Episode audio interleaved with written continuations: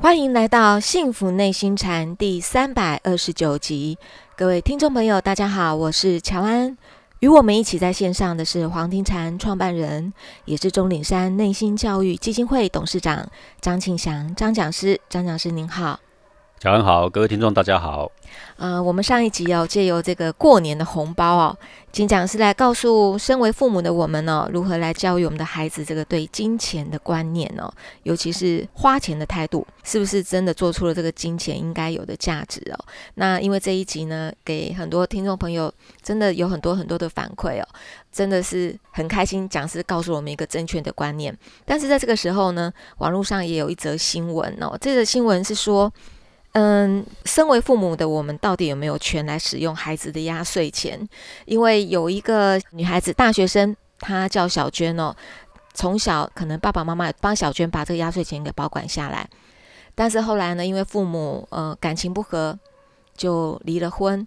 离婚之后，现在小娟长大了，也上了这个大学，才发现爸爸妈妈都不愿意帮她负担这个学费。那小娟就急啦，因为她没有那么多钱可以上大学，她就想到说，那么爸爸妈妈以前帮我保管的那些压岁钱，我是不是可以要回来来交我大学的学费？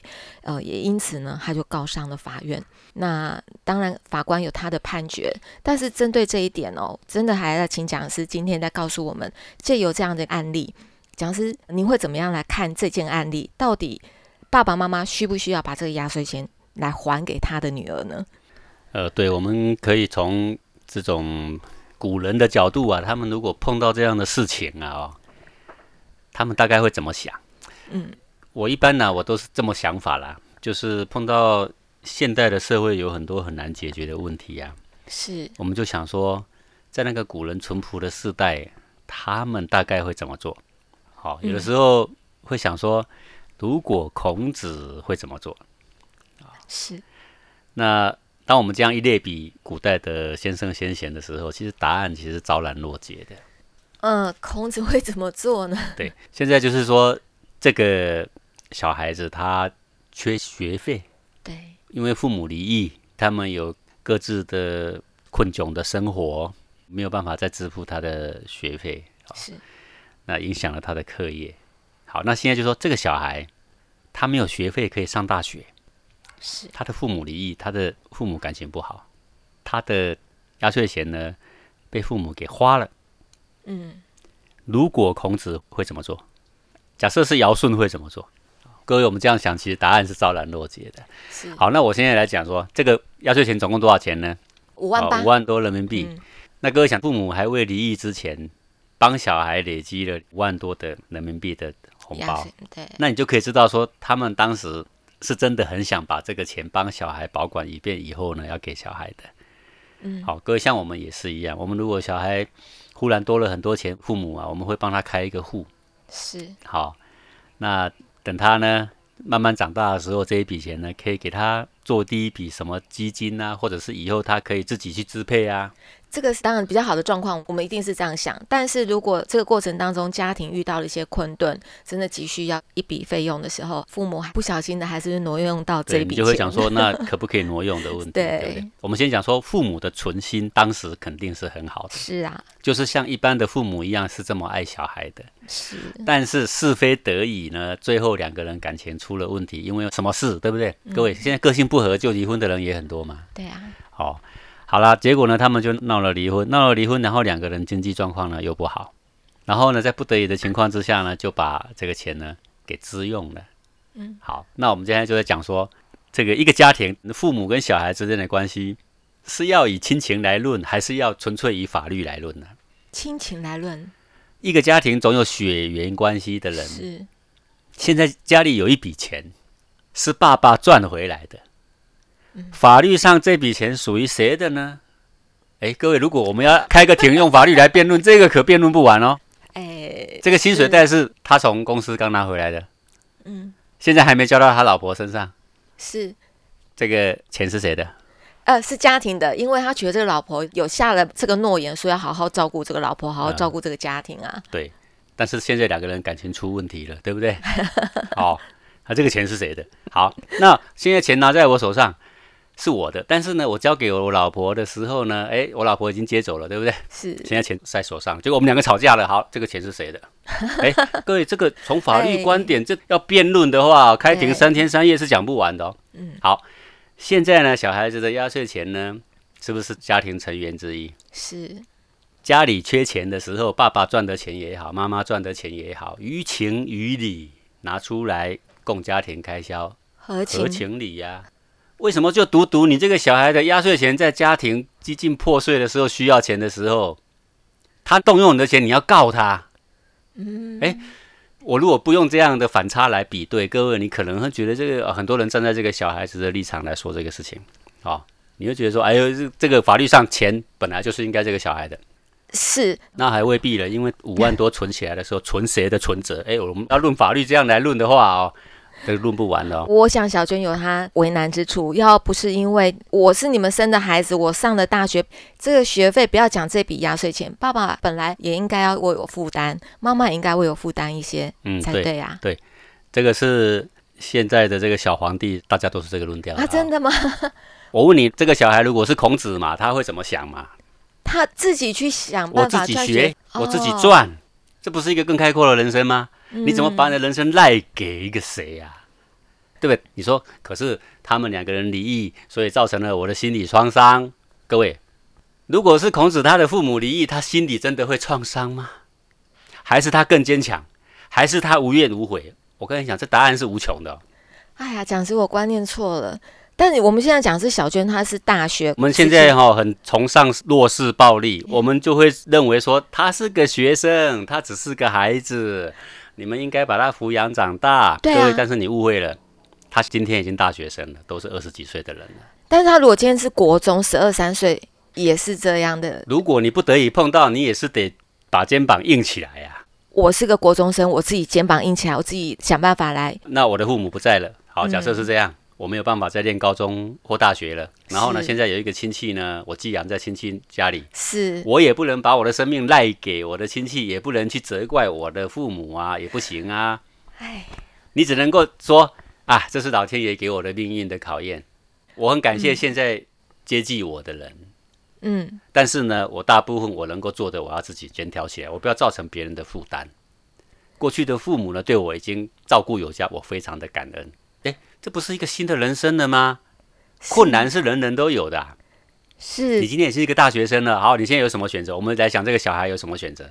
父母吵架，我们就不管了。两个人个性不合，哈啊，你跟你的父母也会吵架，你跟你的朋友也会吵架，你跟你的太太先生也都会吵架。谁跟谁有把握完全不吵架？你不能说他们吵架就是他们的错，哎，这是社会现象啊，谁也别怪谁。嗯，你连五万块都要告人了，你的父母怎么不会吵架？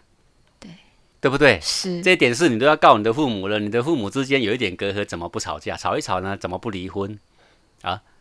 所以，我们如果以更宽阔、更同理的心来看这个事情的话，应该我理解你们不得已而离婚，虽然我感觉很遗憾，但是你们还是我的父母哦，我还是非常爱你们的。诶，这个就不同的宽度哦，差很多啊，不同的宽度哦。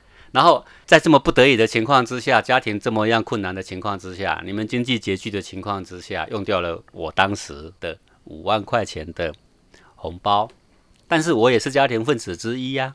嗯，既然爸爸赚的钱也可以拿来给家里用，妈妈赚的钱也可以拿来给家里用，我现在有的五万块钱，在你们困难的时候，为什么不能给你们用呢？这宽度不是不一样的吗？不一样。那你说啊，那张讲师啊，那你的意思是叫他辍学了是吗？我告诉你，可以读就读，不能读就赶快去工作。讲是那个差别在哪边呢？是说，如果是有这样的一个胸怀，有这样的宽度，我不会怨天尤人的。对啊，对你只有感恩呐，你有你的理解，你有把握，你以后结婚你绝不离婚吗？你有把握吗？当然没把握，你也没把握啊。所以这个差别有多么大呢？因为就刚刚讲是你讲一个弱势的暴力，很多人现在都会用这种。你只要讲到他是小孩，他是学生，就好像。太上皇一样，好像什么都得让他，谁都对不起我。对，呃，不是这样的，大是大非，我们还是得要认清楚的。嗯，好，你说父母用掉你的压岁钱，我要告他。爸爸也可以说你你呀，你的尿布也是我出的啊，你的学费当时也是我出的，你吃的喝的都我出的，我可以告你吗？哎，我们要把人生搞得这么狭隘吗？不要。哎，我记得前曾经发生过这么一件有趣的事情了哦，虽然不怎么文雅，但是我分享给各位了。当时呢，就是有这个女权的团体啦，为全天下的家庭主妇争女权呐。怎么争呢？他们所争的方式就是说，今天家庭主妇在家里呢，必须要有月薪呐。哇，这个事情，各位，当母亲多辛苦啊，要有月薪呐啊。我们给你这个付出呢，你要有给予相当的回报嘛。啊，各位啊，男人在外面赚钱也是很辛苦的哦。他赚回来，然后呢，你跟他煮一顿饭也要算酬劳啦。然后呢，他帮你照顾小孩也要算酬劳啦。好，然后他帮你看门也得算酬劳啦。什么东西？你是他的太太，你们是一家人。你们当时是经过求婚，说你愿意嫁给我吗？你说你愿意，然后你说不论多么的富贵或贫穷，我都要一辈子跟着你，而不不是当时你说的吗？好，结果现在呢，什么事情都要用金钱来衡量啊？结果呢，很多女权派都觉得这有道理，这有道理哇，然后就很多人开始鼓噪啊，对不对哈？当然很多人觉得没道理，但是很多人觉得有道理呀，啊，搞得很多家庭很难堪，你知道怎么样很难堪？就这个男人哦，一回到家，他的太太呢，根据这个女权运动。的这个宣言呐，啊，来跟他要月薪，然后就搞得很多男人很生气、很难堪呐。明明我好好的一个家庭，被你们挑拨的，我们都快破裂了。好像我不给他钱，我就是不好的男人，不爱老婆的男人。嗯，结果这件事情后来，因为有一个人说了一句反驳的话，之后呢，这种倡议就再也没有发生。那我注意到这个现象，为什么呢？就是忽然有一个男人呢。在报纸上他就这么说了，他说：“那以后上床要不要算价钱呢？” 你知道吗？这句话出来之后，全世界哑口无言，嗯，再不敢提了。是这个话不文雅，是，但是你们是一家人呐，是，谁有困难，另外有钱的就应该要出来帮忙嘛，对不对？是，是无条件的拿出来嘛。我们就一个国家来说，一方有难，八方支援嘛。是。按照法律是不必支援你的，谁说我一定要支援你啊？法律有规定吗？没有啊。诶，但是不友善，不友善。嗯，讲是不好意思哦，有时候好像讲到钱有点伤感情的，尤其是夫妻之间。如果以刚刚那样，当然身为家庭妇女哦，在家里面扛起这个家，不应该算这个薪水。但如果身为男人一家之主，在外面赚钱，他领的薪水。讲是您觉得他应该是全部来交由太太来为这个家庭打理，这样子合理，还是说这个身为一家之主，他赚了十万块，他有权利说我只给五万的家用，五万还是我自己身为男人的？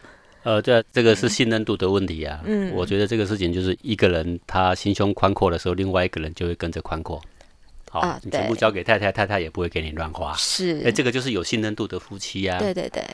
结果呢？你的太太呢？你拿给他之后呢，他就开始失常。然后先生后来就竟然发现了，发现之后先生就开始要失常啊，不然我怎么保护自己啊？各自失常。所以你看，这不是各怀鬼胎了吗？是各怀鬼胎这种情况之下，这种婚姻是很很虚假的嘛？是。好，所以不必去论说到底要全部交出来还是交多少的问题。嗯，这不是重点，重点就是彼此的信赖、互相的支援，嗯的这种心意不能少。好，那我们回到我们的主题，就是这个小孩现在的压岁钱被花走啦。是，当时你为什么有这个压岁钱呢？是你父母帮你存的啊。你父母不帮你存，你还有这个压岁钱吗？没有了。对，然后你说有啊，那就在我手上，我花掉啦。你花掉到现在，你也是没钱啦。是，当时你的父母帮你存钱，纯粹是一番善意，是希望给你专户，以后这个钱他们也认为是你的，但是他知道你很小，不能支配。他先帮你存起来，你看这是多么爱你的一种心意。是，可是你会后来为什么不给我花掉了呢？那是因为没有办法，因为家庭碰到了这种变故，忽然先生生意失败了，忽然他太太又如何了，不得已真的缺钱就花掉了。你是家庭的一份子，你是他们的小孩，在他们有难的时候，这个钱先用掉了，就不必再说话了吧？那你说，那我的学业怎么办呢？学业如果能够有别的办法，能够找到。资助你的人，那就继续上；不能的话，那就要有骨气，是上班去吧。是，这有有什么好迟疑的吗？嗯。再说，一定要读到大学毕业才能够赚很多钱吗？我看整个社会真正那些大老板，事实并不是这样。还是你读到大学，人格品格比较高吗？我看真正的情况也不是这样，是对吗？早一点出社会，早一点独立，有什么不好吗？没什么不好啊。是宽阔一点的去了解你的家人，理解你的家人当时所受到的不得已，是，不应该吗？嗯，应该对吗？所以现在如果说我们要开始两边来论战，很多人就披着爱小孩的名义开始批判他的父母。各位啊，你的亲戚朋友没有人离婚吗？他们都是没事找茬离婚的吗？还是他们碰到真的很多不得已情况不得不离婚的呢？嗯，对不对？是啊，你一辈子都很有钱吗？你没有忽然很没有钱的时候需要别人帮忙吗？完全没有那个时刻说你没有钱，然后呢把你的小孩的压岁钱周转一下，没有这个可能吗？谁敢保证？